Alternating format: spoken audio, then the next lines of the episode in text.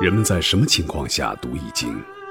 当你身处困境之中，当你以往所学的全部书本知识和你所积累的全部人生经验都不能让你走出困境时，易经能够给你意想不到的智慧和忠告。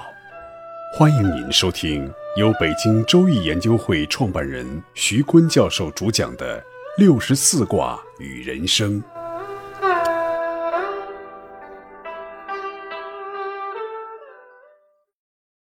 亲爱的听众朋友，大家好，我是北京周易研究会创办人徐坤。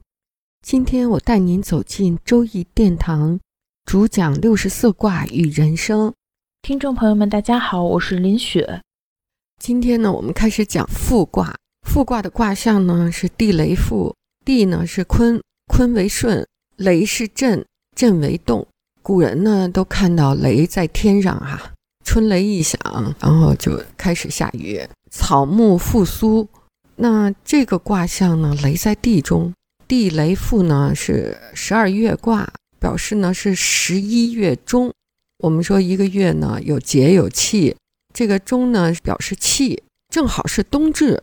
古人认为呢，冬季以来雷就会藏在地底下，所以就有雷在地中之说，表示潜藏修养。地雷复呢？那个复卦是一阳生，有五个阴爻，初爻是阳，就是阳气渐生。诸葛亮借东风呢，就是发生在冬至十一月中复卦这个时节。我们在生活中的易经呢，给大家讲过十二月卦，就是用阴长阳消，阳长阴消来表示春去秋来、寒来暑往的十二个月份。坤卦呢，六个爻都是阴，是十月中，是小雪这个节气。坤宫在九宫八风中呢，是深秋初冬刮折风。地雷复呢，是一阳生，十一月中，是在坎宫，是刮大罡风的时候。十二月中呢，是地泽临二阳生，十二节气呢是大寒，刮凶风。正月中呢是三阳生，地天泰，节气是雨水；四阳生呢是雷天大壮，是二月中春风，是在正东，婴儿风；三月中五阳生是泽天怪，节气是谷雨；四月中呢是乾卦，六爻结阳了，节气是小满，刮弱风，在正南这个宫是天风姤一阴生。五月中刮大弱风，六月中呢是天山遁大暑二阴生，七月中三阴生天地痞是处暑刮的是谋风，八月中是风地观四阴生，节气是秋分刮起了罡风，九月中是山地波，我们刚讲过的波卦啊，五阴生五阴波一阳了，节气是霜降。然后又回到了十月中，坤卦是小雪，六爻结阴，这就是十二个月卦。大家随着我的讲解画一遍呢，就画出来了。正月是什么样？二月什么样？一直到夏至，一直到乾卦六爻结阳，在一阴生、二阴生，一直到六爻结阴到小雪，这个是十二月卦。那诸葛亮借东风呢，就是在复卦十一月中。说十一月中是冬至，刮的是大罡风，哪哪里能借到东风啊？哎，你看它是一阳生，而且我们讲九宫八风的时候，北斗七星带着群星围着北极星转，它在每一个宫待四十六天强，四十七天弱，然后就开始移宫。移宫的时候就或风或雨。那正好地雷复一阳生，在移宫的时候二阳生。我们一个爻呢是管五天，两个爻呢就是在十天之内必刮东风，然后再掐指一算，掐到三天五天之准，这东风就起了。诸葛亮借东风。我记得当年北京周研究会第一任会长周直礼，他在和我聊天讲那个诸葛亮是怎么借东风的时候。他说：“你去看看十二月卦在九宫八风图的位置，在复卦这个十一月中，一移宫就二阳生了。那东风从一阳生就可以刮个三五天，二阳生就可以刮个五七天。所以古人的这一套天人合一的理论是十分精准的。如果他要是失传了，多可惜呀！当时听的我呀，真是让我的心窍一下就开了。我觉得这个《易经》啊，一定要好好的学。特别是这些在大学教书的，他们根本就不相信诸葛亮能借东风。易中天在说三国的时候啊，他这么有名的人物，他都说诸葛亮借东风，以讹传讹啊，他都不相信。我们说呢，古人呢就是用易经来描摹天气，描摹阴阳，阴盛阳衰还是阳盛阴衰。这种仿生描摹呢，对天气的掐算是十分准确的。所以呢，复卦的卦意呢，就是复往来也，引申就是往复、反复、返本、回复、复归、回归等等，跟复有关的。在刚才我们讲的十二月卦中，坤卦是六爻结阴，阴进阳来，一阳出生，就是复卦。就指阳气回复，大地回春，充满了生机。复卦的卦辞呢是“复亨，出入无积，蓬莱无咎，七日来复，利有攸往”。因为刚才我们讲六个爻的爻变啊，一阳生到六爻结阳，在一阴生到六爻结阴，所以数到第七爻的时候一定是变了。原来是阴就变阳，原来是阳就变阴。所以就说是七日来复，利有攸往，就是前由阴长到阳消尽，六个爻逐渐变坤了。坤始呢，就是第七开始，从数到七开始变，由阳长到阴消尽，又经历了同样的时间周期，所以叫反复其道，七日来复，这是天道，也是天行健。所以复卦呢，无论是卦象。还是卦意，还是卦辞，都是在围绕着十二月卦讲的。下边呢，我们讲复卦的爻辞。初九爻辞是“不远复，无止悔，原吉”。这个“止”呢，是指大的意思。初九就是一阳复来，卦始为阳，象征着事物刚刚开始，就是有了过失，也不是大的过失，也不严重，也能改过，所以叫不远之复。以修自身就可以及早改正，用以修身，这样的结果就是圆吉的。例如，我们刚改革开放，中国都是长期的闭关锁国，突然开放呢，邓小平的开放政策受到了多方质疑，非常艰难，所以在九零年初啊，几乎停止不前了。这改革迫使邓小平去南巡讲话，继续推动改革。一九九二年的春节，邓小平动身南巡。当时的中国呢，针对改革有诸多争论，质疑声也是不断。邓小平以他独有的睿智的眼光，在南巡过程中发表了许多振聋发聩的讲话，为改革开放大业护航。他先是视察了武昌、深圳、珠海、上海，然后提出要抓紧有利时机，加快改革开放步伐，力争国民经济更好地上一个新的台阶。这也为中国走上有中国特色社会主义市场经济发展道路奠定了思想基础，掀起了一轮又一轮改革开放的热潮。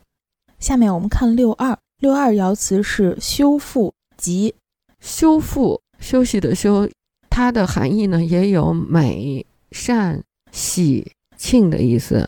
六二呢又中又正又得位，所以形容六二的修复呢都是好词儿好事儿。而且六二上无阳爻，只能与初九的阳爻合得。它指我们改革开放四十年得到了美善喜庆的结果，这些结果在人民的生活、国家的面貌都显示出来了。而且呢，人们得到了实惠，资产性的收入也都提升了。改革开放刚开始的时候，中国多穷啊！现在呢，已经跻身世界第二大强国了哈。孙中山的三民主义，民族、民生、民权，新中国的成立解决了民族的问题，中华民族站起来了。改革开放四十年，解决了民生的问题，人民富裕起来了。那我们继续改革开放，就是解决主权在民的问题，实现孙中山的三民主义了。这是我们社会主义初级阶段的第一个目标吧。更高的目标，奔向共产主义，哈，那就是继续改革开放的事儿。六三爻辞是贫富利无咎。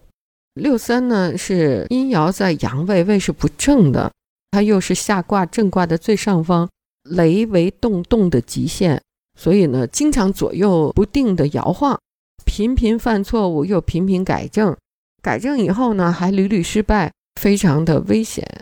危险呢，又知道要改过，所以还可以无咎，还可以没有大的失误。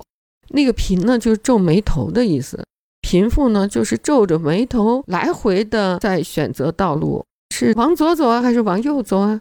就是又勉强又不顺利。因为六三离初九已经好远了，就离最初的那种选择好远了。好比人离开正道已经远，很难回去了，或者回不去了。所以整天就皱着眉头，啊，眉头紧锁着。华为的总裁任正非最近呢有一个采访，他在采访中表示，美国二百年前是印第安人的不毛之地，就是政策对了，今天是世界霸主。我们的国家有五千年的文明，有这么好的基础，应该拿出政策来拥抱世界，来吸引世界。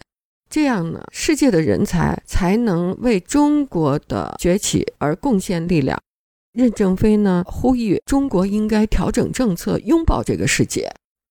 六四爻辞：中行独富。中行呢是指中途。六四呢阴爻偶数位，这偶数位又叫阴位，所以呢它是阴爻当位又得正。六四上边的六五是阴爻，下边的六三还是阴爻，六二也是阴爻，所以六四呢上下被一群阴爻包着，在这群阴爻中呢，只有六四与初九这个唯一的阳爻是对应的，所以它独负。如果我们讲的这个初九比拟成改革开放邓小平的初衷。六三虽然已经远离了这个初衷，六四就更远了。但是它也是上卦的初爻，正好是跟下卦的初爻是相对应的。这种对应呢，是他有一种独到的理解，所以呢，他就独富，他不再与这一群阴爻死缠瞎混一块儿越走越远了，而是独自与初九复归。华为任正非呢，就是这样的独富。在改革开放的今天，中国取得了巨大的成就，那很多人呢就不知天高地厚了，就开始有一些民粹主义的情绪。任正非呢就特别清醒地呼吁，千万不要煽动民粹主义情绪，民粹主义是害国的。任正非认为，不能说用华为产品就是爱国，不用就是不爱国。华为产品只是商品，如果喜欢就用，不喜欢就不用，不要和政治挂钩。华为毕竟是商业公司。任正非说：“我们在广告牌上从来就没有为国争光这类话，只是最近的誓师大会有时候瞎嚷几句，但是我们会马上出文献制止他们瞎喊口号。大家开庆功会发奖章都没有什么问题。”茶余饭后说两句过头话也没有问题，但是千万不能煽起民粹主义的风。任正非说：“我经常举一些例子，其实就是想泼华为公司的冷水，不能用民粹主义，这是害国的。其实华为也是被这些民粹推上了一个极端的这种局面，哈，给任正非出了不少的难题。”要是按照初九，我们说它是初九这种本初的道路走呢，华为把自己亲在世界各国最优秀的一流的技术里，隐藏在一流的技术背后，像海绵一样吸取各国的技术。因为华为最悠长之处是把各国的技术综合起来，它衔接的好。再过几年，华为真的是势不可当。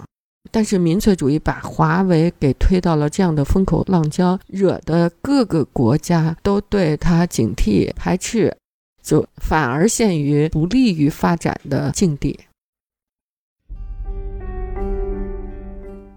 各位听众朋友，本期论题由北京周易研究会创办人徐坤教授亲自答疑，答疑热线：幺三三零幺幺二三二六五。八零零八幺零零二七七。